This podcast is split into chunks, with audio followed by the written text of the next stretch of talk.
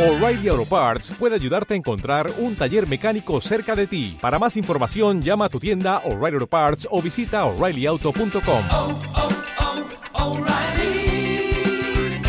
oh, Parts. Hola y sé muy bienvenido, bienvenida una vez más a este espacio, Reflexiones para gente despierta. El tema de hoy va a ser muy bonito y muy práctico, ya lo verás, porque vamos a hablar de cómo avanzar hacia nuestros propósitos y he puesto en el subtítulo de este episodio cómo no olvidar esas promesas de cambio a mitad de camino. Porque cuántas veces uno tiene una intención fuerte de cambiar o de conseguir algo y se ha mentalizado mucho y lo ha visualizado y empieza con mucho fuego, pero luego como al cabo del tiempo es como que esa energía se va disipando hasta que al mes ya no queda nada y ese propósito pasó a la lista de olvidados. Bien, justamente hoy vamos a ver esto, voy a hablarte de, del cómo se materializa un propósito desde mi punto de vista. Te voy a dar sencillamente dos claves fundamentales y voy a dejar para un siguiente episodio el tema de qué obstáculos pueden surgir en este camino y cómo solventarlos. En realidad yo hoy quería hacer eh, todo el contenido en, en, un único audio, pero cuando me he puesto a esquematizarlo me he dado cuenta que hay tanto que decir eh, al respecto de cada cosa que prefiero hacerlo en, en, más audios, más cortitos. Por un lado para que sea más corto y en segundo lugar y sobre todo para que sea más didáctico, porque es verdad que escuchar como muchas cosas de golpe al final nos confunde y uno no sabe para dónde tirar.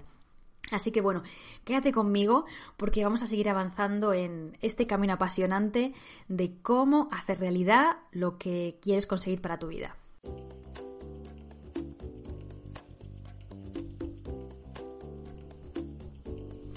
Bienvenido a Reflexiones para Gente Despierta, un programa dedicado a todos aquellos que quieren vivir con más claridad, confianza y propósito.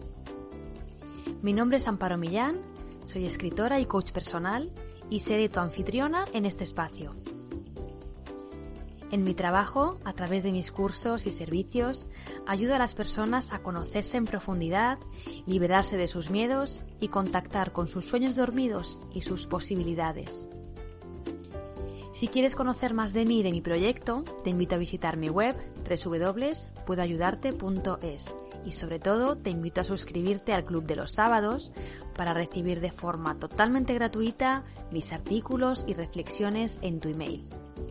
Recuerda www.puedoayudarte.es. Y sin más, te dejo con el programa de hoy. Ojalá te resulte muy útil e inspirador y te ayude a mejorar tu vida. ¿Empezamos? Bueno, voy a comenzar un poquito recordando, eh, si no has escuchado el episodio anterior te lo recomiendo mucho porque este se va a basar en lo que vimos ahí, recordando lo que es un propósito, que bueno, decíamos que era un objetivo prioritario en un momento dado de la vida y que tenía cierta importancia. O sea, era un deseo que no nace de las expectativas de otros, de la sociedad, es un deseo que nace de ti y cuya realización te va a hacer crecer como persona o te va a llevar a un punto en el que verdaderamente te vas a sentir más autorrealizado. Te enseñé un ejercicio con dos preguntas para definir un propósito. El ejercicio es mega sencillo. Durante siete días te haces esas dos preguntas, anotas la respuesta y el octavo día, una vez que haya pasado esa semana, lo lees todo y con lo que has escrito en una frase defines cuál va a ser tu propósito para los próximos meses. Yo te ponía también en el episodio anterior algunos casos de personas reales que han conseguido su propósito y yo creo que alguno de ellos por lo menos te ha inspirado para definir el tuyo. Y hoy lo que vamos a ver es qué hacer a continuación, ¿no? Ya tengo mi frase, mi estrella polar, mi propósito estrella bien claro. Ahora, ¿cómo hago para que eso no se quede en una bonita intención que eso, se queda en, en intención y no pasa a la práctica? Bueno, antes de esto yo quiero comentarte dos cositas. Si en tu caso no has conseguido con este ejercicio esclarecer tu propósito, mm, porque tienes mucha confusión o estás en un momento de crisis muy sensible, o bien si sabes lo que quieres pero estás muy disperso porque son como muchos objetivos y no sabes cuál es más prioritario, o bien si tienes claro cuál es tu propósito pero a la vez sientes como un bloqueo muy fuerte que se lleva repitiendo en los últimos años, yo te ofrezco mis sesiones intensivas de tarot terapéutico. Estas sesiones están especialmente indicadas para esto que te acabo de contar, para analizar, hacer un diagnóstico de tu vida actual, ver cuáles son tus principales bloqueos, que a veces no son los que uno piensa, ver qué áreas de tu vida están como un poquito minimizadas y quizá no veías si necesitan más atención. Y al final siempre hay una propuesta de acción en forma de propósito. Y bueno, a mí especialmente me gusta este propósito, además de desglosarlo como en tres acciones. El tarot terapéutico, si me llevas siguiendo un tiempo, ya sabes que es una herramienta que yo utilizo y que no tiene nada de Bueno, de misterioso sí, ¿no? Porque hay un punto muy fascinante, pero es, es muy bonita, es muy pura. Las, sesiones de dado terapéutico son sesiones de coaching normales, yo pregunto mucho, yo lo que trato es de sacar la sabiduría que tú ya tienes, no de imponerte la mía y no de darte consejos, pero en este caso utilizamos el tarot un poco como soporte para hacer las preguntas. Yo tengo dos audios en este mismo canal, en Reflexiones para Gente Despierta, donde hablo un poquito de tarot terapéutico e incluso propongo ejercicios para hacer en tiempo real. Son los episodios 0.6 y 0.11. Se llaman Jugando con el tarot terapéutico.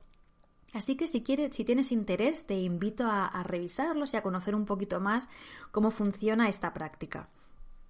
Entonces, lo dicho, si estás atascado en este punto y quieres contar con mi ayuda, yo encantada de acompañarte en esa sesión de tarot que dura dos horas y que, como te he comentado, hacemos un diagnóstico de tu vida y definimos un punto de partida para empezar a mejorar. Y por otro lado, si además quieres contar con mi ayuda y mi acompañamiento durante un poquito de tiempo más largo, yo tengo otro programa que voy a abrir tres espacios la semana que viene que se llama Cómo materializar tus propósitos. Este programa cuenta con una sesión inicial que es de diagnóstico, igual que la de tarot terapéutico, en la que podemos utilizar o no el tarot, pero luego además hay otras tres sesiones de seguimiento en la que yo voy a evaluar contigo cómo vas implementando o no, y en este caso te invitaré a cambiar, esos cambios que te has propuesto en la sesión número uno. Este programa dura más o menos tres meses, consta de cuatro sesiones y hay un seguimiento diario entre sesión, con lo cual es perfecto para todas aquellas personas que tengan ya un propósito pero quieran un poquito de ayuda y de guía para materializarlo o también para todos aquellos que sienten como mucho deseo de cambiar, que tienen además como mucha fuerza y que les gustaría contar conmigo para clarificar cuál es ese objetivo y llevar a cabo acciones diarias y semanales para cumplirlo, contando con otra persona que sea de espejo, de estímulo, de guía o que a veces sencillamente les diga, les anime, no te olvides, esto es importante.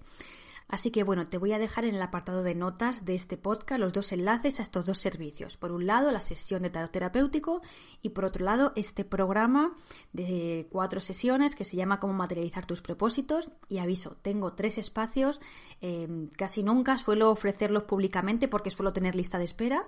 Así que si te apetece y te interesa, es tu momento y yo estaré súper feliz de acompañarte. Bien, dicho esto, vamos al meollo de la cuestión las dos claves para pasar ese propósito del papel a la realidad. Voy a empezar mencionándolas y luego vamos a detenernos en cada una de ellas. Primera clave. Para materializar un propósito necesitas un plan o un primer paso. Vale, quédate con esto. Un plan o un primer paso. Ahora voy a explicar qué diferencia hay entre una cosa y otra y cuándo necesitamos un plan estructurado y cuándo con un primer paso nos basta.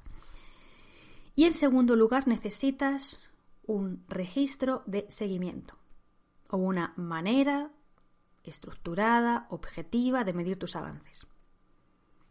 A, plan. B, registro de seguimiento. Ya está, no hay más claves. Luego, como te digo, en un próximo episodio veremos obstáculos y cómo solventarlos.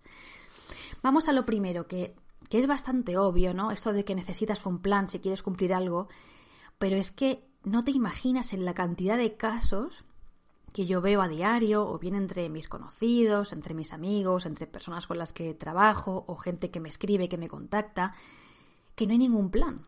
Si alguno dice, ay, yo quiero, mi propósito es crear un hogar y no una casa, o mi propósito es mm, cuidarme más y encontrar paz interior, o mi propósito es descubrir cuál es mi vocación y hacer un proyecto mm, por el que reciba dinero de ello. Y la gente se queda ahí y, le falta un plan. o comienza a hacer cosas o se le olvida. Entonces, a ver, eh, ¿qué es un plan? Porque no quiero que pienses que esto es algo súper complicado, que, que, entonces por eso no, no consigues pasar a la realidad. Veamos, en todos aquellos propósitos que admitan estructura y que sean predecibles, hace falta un mínimo plan. ¿A qué me refiero con propósitos que sean predecibles y um, admitan estructura? Pues a todo ello que sea concreto, que sea práctico y generalmente va a estar relacionado con temas de estudio y trabajo. Es decir, eh, si tú quieres finalizar, bueno, apuntarte a una próxima licenciatura y terminarla, ya sabes que eso está bastante arreglado. Está el curso 1, el curso 2, el curso 3, cada uno tiene asignaturas, algunos también tienen prácticas, entonces, bueno, tú tienes que ir completando etapas, ir aprobando asignatura por asignatura. Y para aprobar la asignatura, pues tienes que ir también por etapas de ir a clase, hacer los apuntes, estudiarlos, un examen.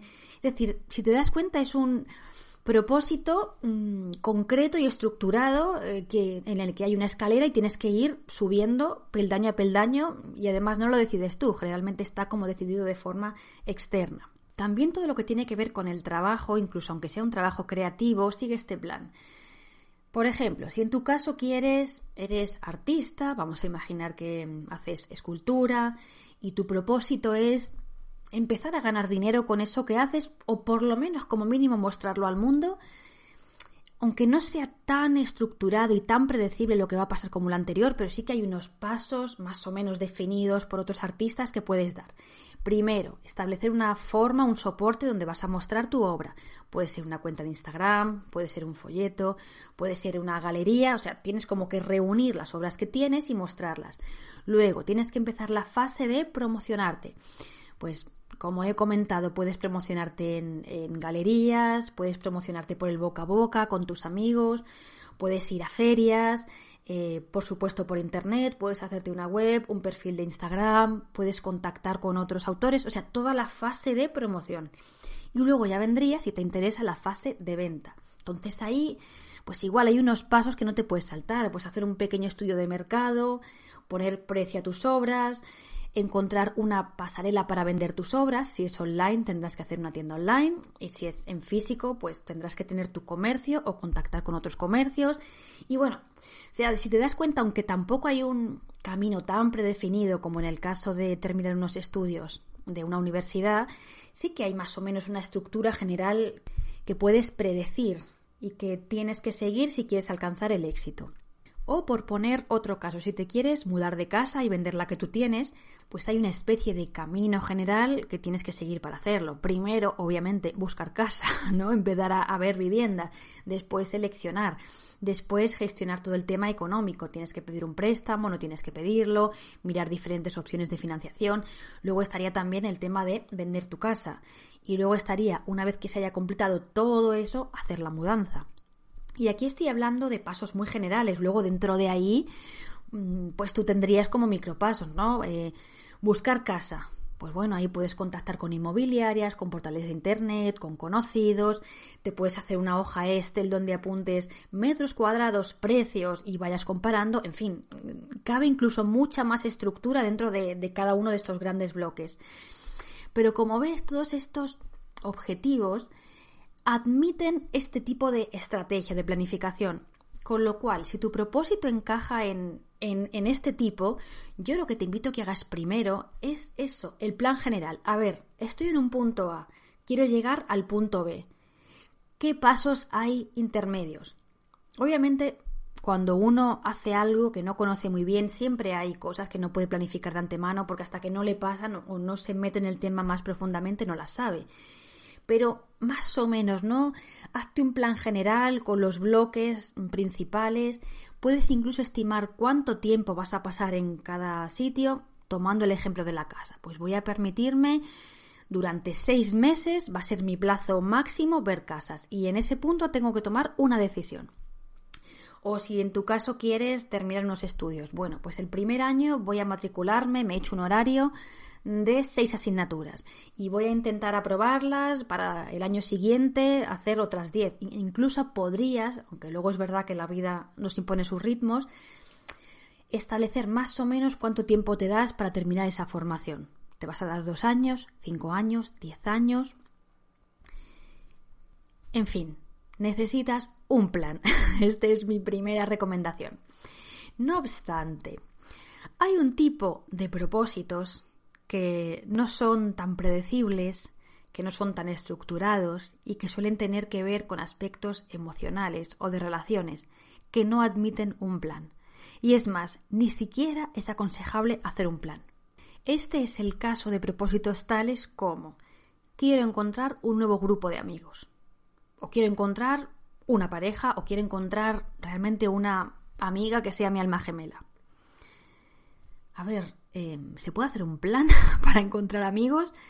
Uno puede hacer cosas, que es lo que vamos a ver, uno puede tomar eh, ciertas acciones, pues me apunto a, clases de no sé qué, que me gusta, eh, estoy más receptivo a conocer nueva gente, voy a lugares nuevos, pero a diferencia del caso anterior, no hay como paso A, paso B, paso C que se sigan en orden para llegar al objetivo. E, es algo mucho más imprevisible, más espontáneo.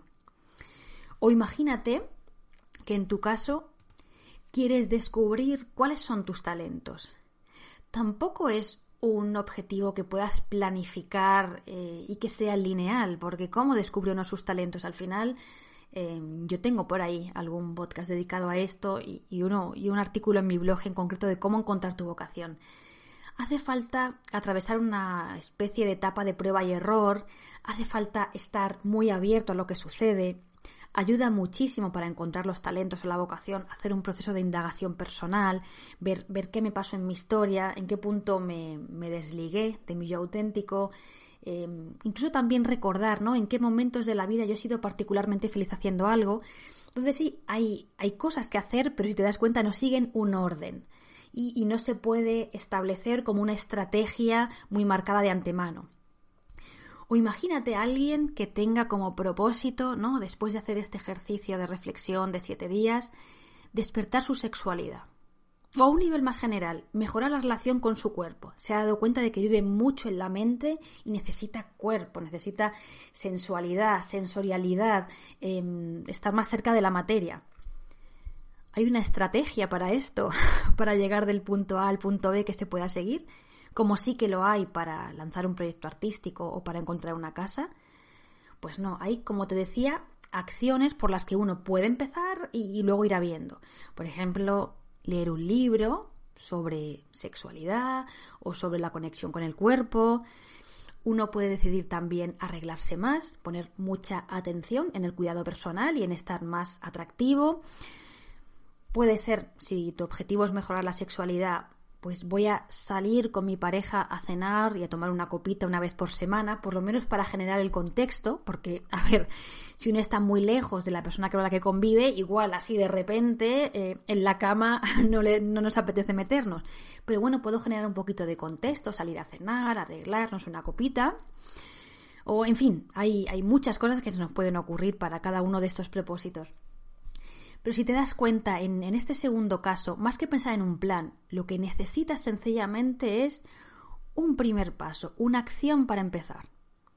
Si tu propósito encaja dentro de esta categoría, olvídate de plan, olvídate de estrategia, cierra los ojos, conecta contigo mismo y pregúntate, ¿por dónde puedo empezar? ¿O qué se me ocurre que puedo hacer para iniciar este camino? Y luego ya iré viendo. Imagínate que mm, tu vida estás muy estresado, muy abrumado por las tareas y te has dado cuenta que tu propósito es necesito más calma. O sea, lo necesito porque es eso, o caer enfermo de estrés, o seguir empeorando la relación con la gente con la que vivo. Vale, encontrar más calma entra dentro de este segundo tipo mm, de no plan. Bueno, no sé, ¿por dónde puedes empezar? Quizá ejercicios de relajación, quizá eliminar obligaciones. Siempre se pueden eliminar obligaciones, ¿eh? aunque es algo que se nos resiste mucho. No, pero es que tengo que, siempre. Se pueden eliminar tengo que y convivir con quizá trabajando menos, con una casa más desordenada, con atender menos a ciertas personas. Entonces, esta es la gran pregunta que yo te invito a hacerte si tu propósito entra dentro de este segundo tipo. ¿Por dónde puedo empezar? ¿Cuál podría ser un primer paso? Y luego ir viendo. Bueno, y aquí cierro el primer bloque, la primera clave. Como te decía, si quieres pasar a la realidad tu propósito, necesitas o un plan o un primer paso. Y además, bono extra, escríbelo. Realmente en una libreta escríbelo tu plan y tu primer paso para que quede como registrado, para que quede constancia y no se te olvide. Bien, ¿y cuál es la segunda clave? Yo te comenté al inicio que era el registro de seguimiento. Y me vas a decir, ¿qué es esto?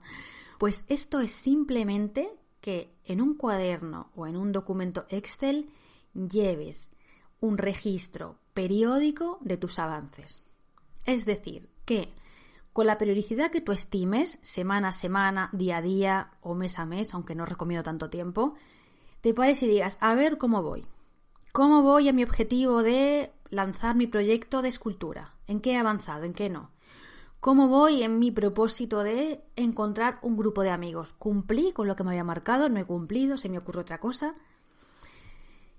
O sea, esto parece una cosa muy, muy obvia, muy tonta, pero yo he comprobado con el tiempo que no hay nada que funcione mejor que el mero hecho de poner conciencia con asiduidad en cómo van nuestros progresos en aquello que nos hemos marcado. Es que cuando ponemos atención en algo, atención cada día o cada semana, sencillamente en ver cómo hemos ido, ya estamos avanzando. Eso simplemente es ir hacia adelante. ¿Cómo se hace un registro de seguimiento en la práctica? Bien, te voy a explicar los pasos porque para mí esto es tan importante que no te lo puedes saltar. Bien, en primer lugar, una vez que ya tienes claro tu propósito, ya sabes cuál es tu plan o tu primera acción, vas a definir la periodicidad, es decir, en qué momento vas a revisar cómo vas. Yo recomiendo para propósitos en los que empezamos una vez a la semana, pero incluso podría ser muy útil una vez al día. Si quieres escribir un libro, y además tienes ahora mismo como mucho tiempo, es un momento idóneo, sencillamente cada día escribe tus avances en forma de palabras. Hoy escribí mil palabras. Hoy hice el esquema. Hoy me documenté para tal. Entonces, define la periodicidad. Yo recomiendo una semana, pero también podría ser una vez cada día, podría ser una vez cada 15 días o también podría ser una vez al mes. Ya más no lo recomiendo porque si vas a revisar tu propósito cada seis meses, pues en fin, mm, es, demasiado tiempo, ¿no? Bien, una vez que has definido cada cuánto tiempo vas a evaluar tus progresos, llega el paso 2, que es crear un documento de seguimiento. ¿Y este documento qué es? Pues puede ser sencillamente una hoja de papel en la que vas a hacer una cuadrícula, una columna va a ser fecha y otra columna va a ser mm, progresos. ¿Y qué aconsejo yo? Que además la casilla de fechas la dejes ya rellenada. Es decir, em, vamos a imaginar que empiezas la semana que viene, estoy contando conforme se publica este podcast, el 29 de noviembre de 2021, imagínate. Y vas a hacer una evaluación con periodicidad semanal. Pues en fechas pones del 29 de noviembre al 5 de diciembre primera casilla. Segunda casilla, la dejas ya rellena. Del 6 de diciembre al, a ver que mire el calendario, al 12 de diciembre. Tercera casilla, del 13 de diciembre al 19 de diciembre. Es decir, tú dejas ya tu registro preparado sencillamente para que cada semana tú ya vayas a la fecha y lo rellenes. Aquí la gran pregunta, ¿cuánto tiempo no eh, hago el seguimiento? A ver, mi recomendación sería como mínimo, mínimo, mínimo, no sé, dos o tres meses. Como ideal, yo creo que nueve meses, un año. Y bueno, mm, por supuesto, entre medias, lo que tú quieras. Yo en el programa Cómo enamorarte de la vida que tienes, que lo lancé hace poco y que creo que voy a volver a lanzar en diciembre o enero, si te interesa, estate atento, entregué una, un registro de seguimiento ya rellenado a las personas que participaron para nueve meses, 42 semanas. Me gustó además, ¿no? Porque es como lo que dura una gestación. Es una... Yo creo que para los humanos nueve meses, 42 semanas, tiene mucho valor simbólico, ¿no? Es la gestación de, de, algo que luego, al cabo de ese tiempo, sale al mundo y a ver qué ha pasado, ¿no? A ver si sale bien formado o sale ahí a medias. Entonces, ese es el paso 2. Con la periodicidad que elijas, hazte la plantilla y rellena ya la casilla de fechas.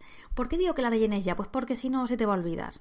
Y porque a lo mejor si te tiras cuatro semanas sin anotar tus avances, eh, ya no vas a saber por dónde ibas. Y te digo, es mucho más potente para la mente humana. Imagínate que el caso anterior, durante cuatro semanas no has rellenado tu registro de seguimiento. Es más potente ver cuatro huecos ahí que rellenes la siguiente columna y no sepas eh, que en ese tiempo has estado en blanco. Esa es la explicación. Si haces un registro diario igual, imagínate que durante dos meses vas a apuntar el número de palabras que estás escribiendo en tu próxima obra.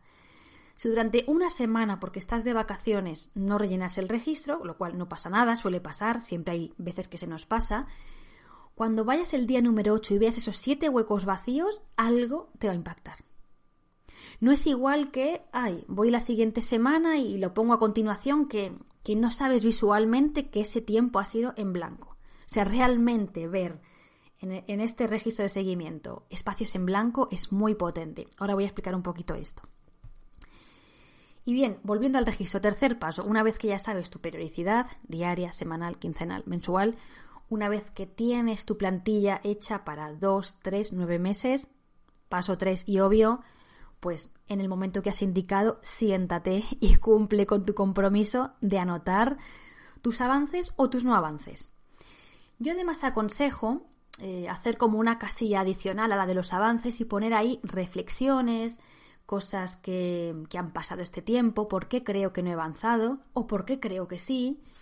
En esta casilla extra además se puede poner acciones que se nos ocurren, que eso es especialmente útil para el tipo de propósitos que no admiten un plan estructurado.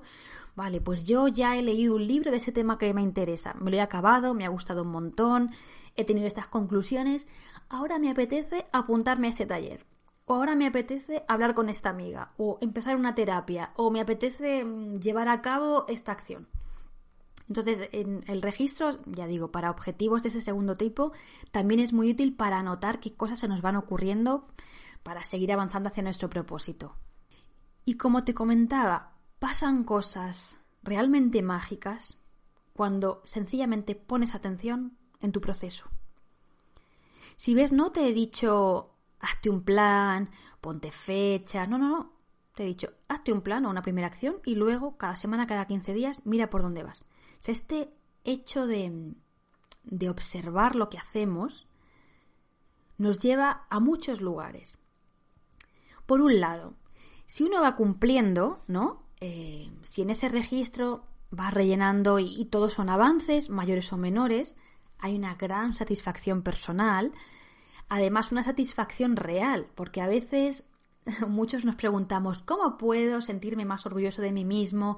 ¿Cómo puedo estar más seguro de mis capacidades? Eh, bueno, a las pruebas me remito. Busca pruebas que avalen que tú eres una persona que cumple con lo que se propone. Y si tienes un registro donde durante dos meses has anotado progresos cada semana o casi todas las semanas, eso es una prueba fehaciente de que tienes constancia, tienes compromiso, de que vas avanzando y de que vas bien y de que puedes sentirte satisfecho contigo mismo con razón. Yo creo que para la autoestima también eh, esto es mucho más poderoso que repetirse un mantra al espejo, que yo siempre he dicho que a mí me parece que funciona poco, ¿no? ¿Cómo mejoro mi autoestima? Bueno, pues comprométete con un objetivo, cumple y luego di ole, ¿no? ole, que es una expresión muy española, lo he cumplido. Por otro lado, ¿qué sucede si pasa al contrario. Uno mm, no va cumpliendo. Y en el registro anota solamente no he avanzado, he avanzado poco, o incluso hay huecos en blanco, como te decía, de semanas que se me pasó, se me voló, evaluar mis progresos. También es una acción muy potente ver esos huecos en blanco ahí o ver que no hay avances. Uno en este punto puede indagar y preguntarse ¿qué está pasando? Y a partir de ahí tomar acción.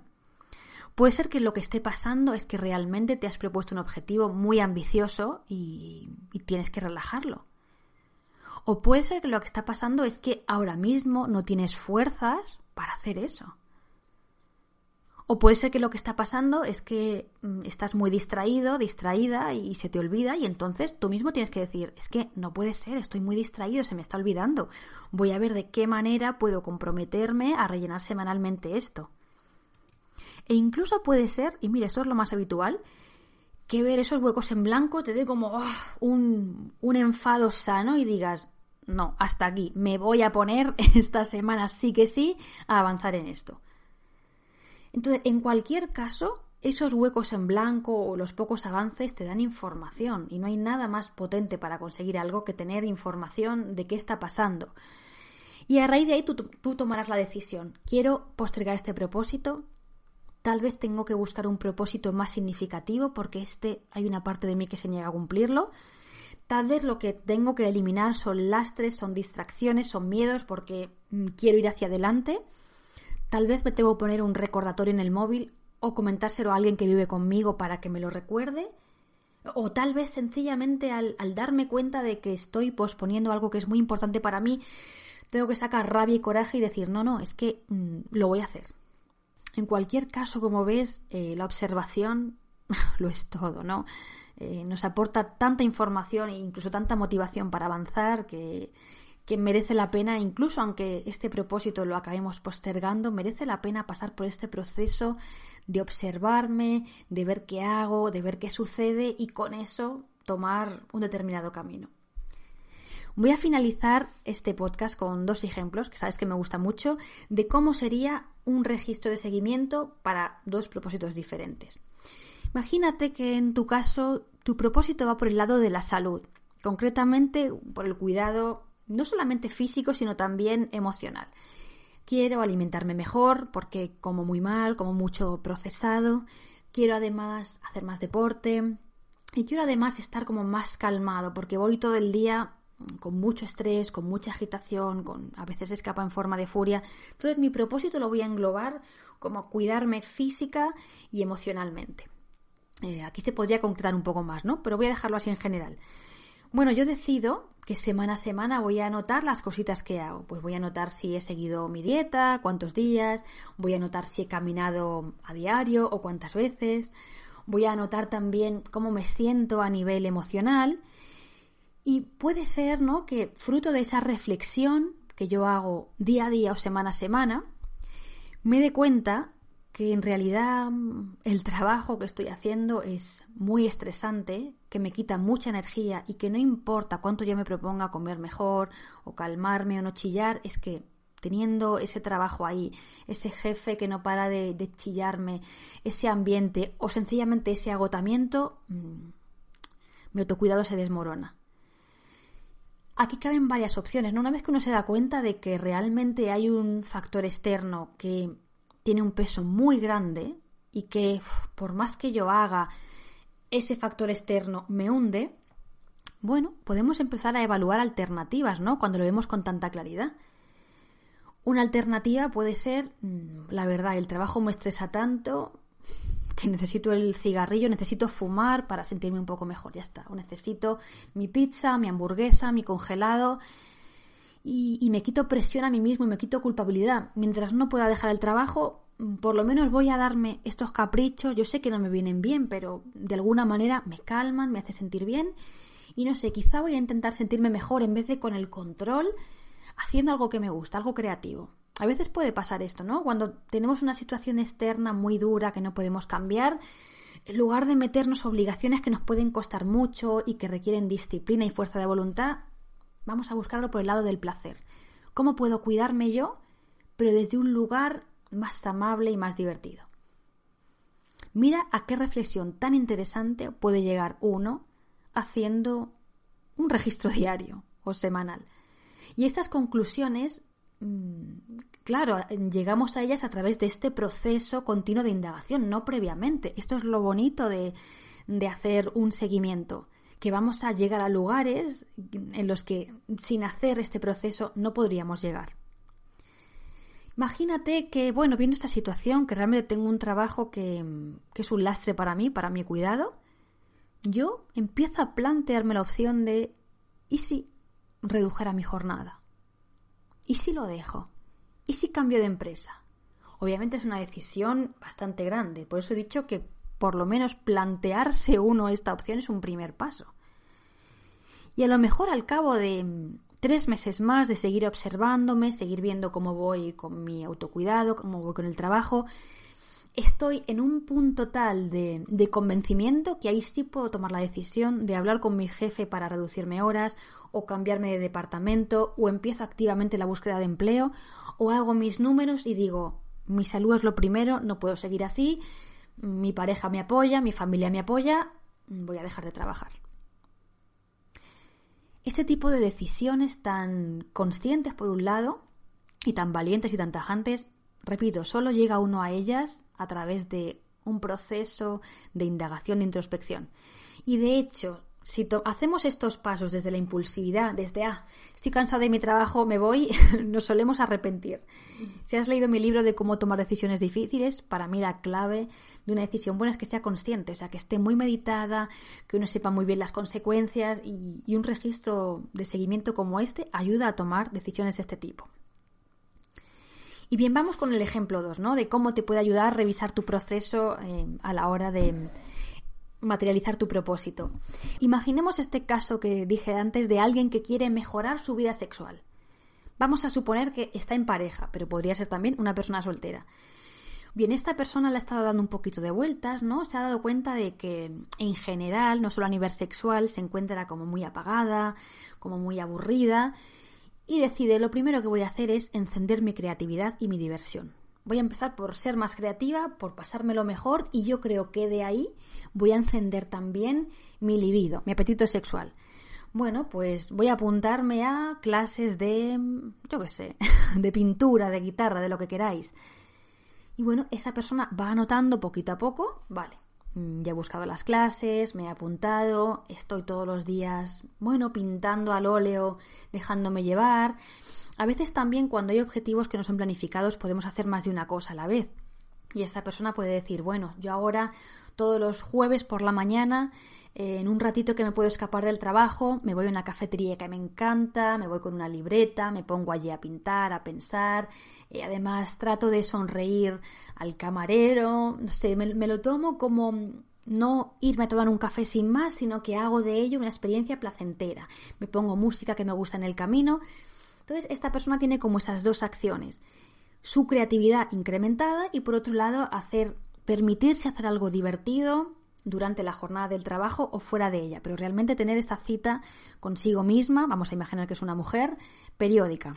Bueno, puede ser que a través de, de estar muy consciente de cómo se va sintiendo y además a través de los dibujos que va realizando, poco a poco le vayan llegando como retazos de lo que fue su infancia.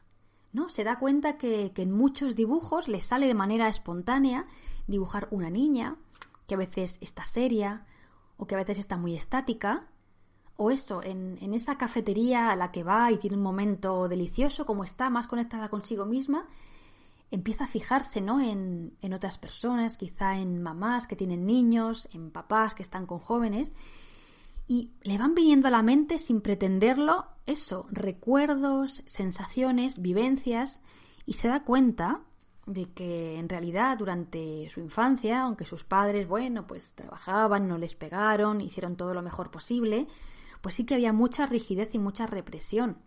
Había muchas normas que seguir, todo eran normas, había este mandato de primero el deber y luego el placer, y si no queda sitio para el placer no pasa nada, pero el deber que se quede siempre hecho. Había muy poco interés en hacer actividades, todo eran conversaciones de estudios, trabajos y ordenada, sé buena, pórtate bien, y eso, quizá había también mucha represión a nivel de, novios, no se hablaba no ya de sexo, ¿no? sino de la necesidad de pareja. Entonces, esta mujer que empezó con algo más superficial o eh, que era como aumentar su vía creativa y su diversión, puede darse cuenta de que el siguiente paso, si quiere mejorar su vida sexual, sea una terapia profunda en el que se analice cómo fue su infancia, en el que se revisen esos mandatos, esas ideas rígidas, esa represión que quizá todavía persiste en ella. Entonces, mira cómo en este caso, este prestar atención a lo que nos pasa y anotarlo nos lleva a, a estos caminos que, como he dicho anteriormente, uno no se plantea de primeras. Y yo creo que si con estos ejemplos y con todo lo que te he dicho no te convenzo de que hagas un registro, no sé más que puedo decirte. Entonces, resumiendo, y ahora sí que vamos acabando. ¿Qué dos claves son fundamentales a la hora de materializar un propósito, ese objetivo relevante para tu vida y que te va a hacer crecer? Número uno, tener un plan, o por lo menos una acción para empezar, bien delimitada. Punto número dos, llevar un registro de cómo vas evolucionando en este plan o en esta acción. Hasta ahí. Yo te aseguro que esto te va a proporcionar unas pistas eh, sobre qué hacer a continuación, eh, una conexión contigo mismo y, al final o vas a avanzar hacia ese propósito o bien vas a decidir que no es el momento, lo vas a dejar y te vas a comprometer con algo que te llama mucho más. Bueno, espero que te haya gustado mucho este audio. Estaré encantada de que me dejes tus comentarios. Recuerda que te he hablado de dos servicios con los que puedo ayudarte si tienes algún tipo de bloqueo o algún tipo de duda en este tema. Primero, sesiones de tarot terapéutico dirigidas a clarificar tu propósito, ver tus bloqueos y definir o este plan o esta acción clave para empezar.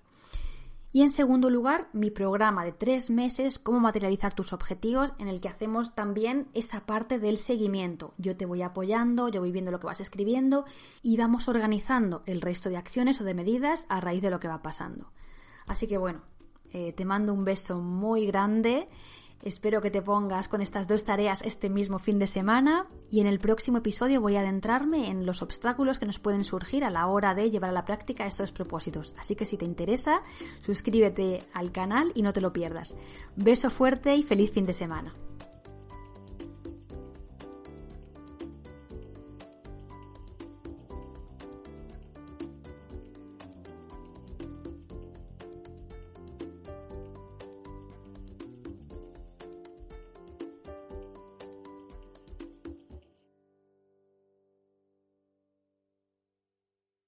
Waiting on a tax return? Hopefully it ends up in your hands. Fraudulent tax returns due to identity theft increased by 30% in 2023. If you're in a bind this tax season, LifeLock can help.